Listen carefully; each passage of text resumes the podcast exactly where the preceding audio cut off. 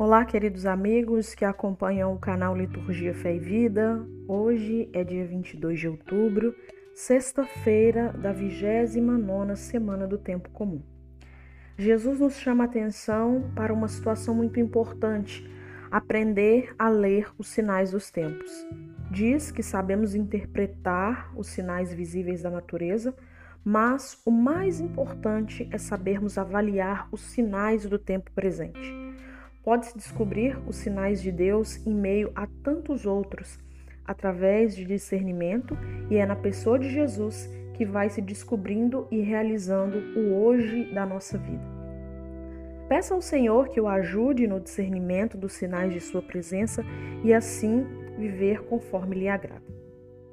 Abra o coração e acolha com carinho e atenção o Evangelho de Jesus Cristo, segundo Lucas, capítulo 12, versículos 54 a 59. Jesus dizia às multidões: Quando vedes uma nuvem no ocidente, logo dizeis que vem chuva, e assim acontece. Quando percebeis o vento sul, logo dizeis que vai fazer calor, e assim acontece. Hipócritas, sabeis avaliar o aspecto da terra e do céu, e não sabeis avaliar o tempo presente? Por que não julgais por vós mesmos o que é justo? Quando, pois, estais com teu adversário ao magistrado, esforça-te por reconciliar-te com ele enquanto ainda estás a caminho. Senão, ele te levará ao juiz o juiz te entregará ao guarda e o guarda te lançará na prisão. Eu te digo: dali não sairá enquanto não pagues o último centavo.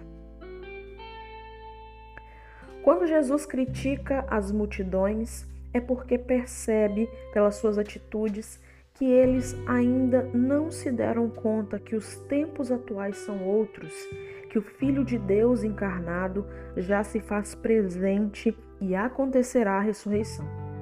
Ele espera que as pessoas possam distinguir os sinais do reino e dele ser sinal para os outros, promovendo o perdão e a reconciliação. Peça ao Senhor que o ajude a ser sinal de misericórdia, perdão e reconciliação na vida das pessoas. Quais atitudes você tem realizado a serviço da vida? Identifica os atos de acolhida e solidariedade aos mais sofridos que sua comunidade realiza? O que o Senhor espera de você? Sabeis interpretar o tempo presente? Por que não julgais vós mesmos o que é justo? Disse Jesus no Evangelho. Vejamos o que diz o Salmo 119. Tornei-me mais prudente que todos os que me ensinam, porque teus ensinamentos são a minha meditação. Compreendo mais que os anciãos, porque tenho observado teus preceitos. Desvio meus pés de todo mau caminho para guardar as tuas palavras, porque tu me ensinastes. Quão doces ao meu paladar são tuas promessas, mais do que o mel para minha boca. Dos teus preceitos recebi a inteligência, por isso odeio todo o caminho mentiroso.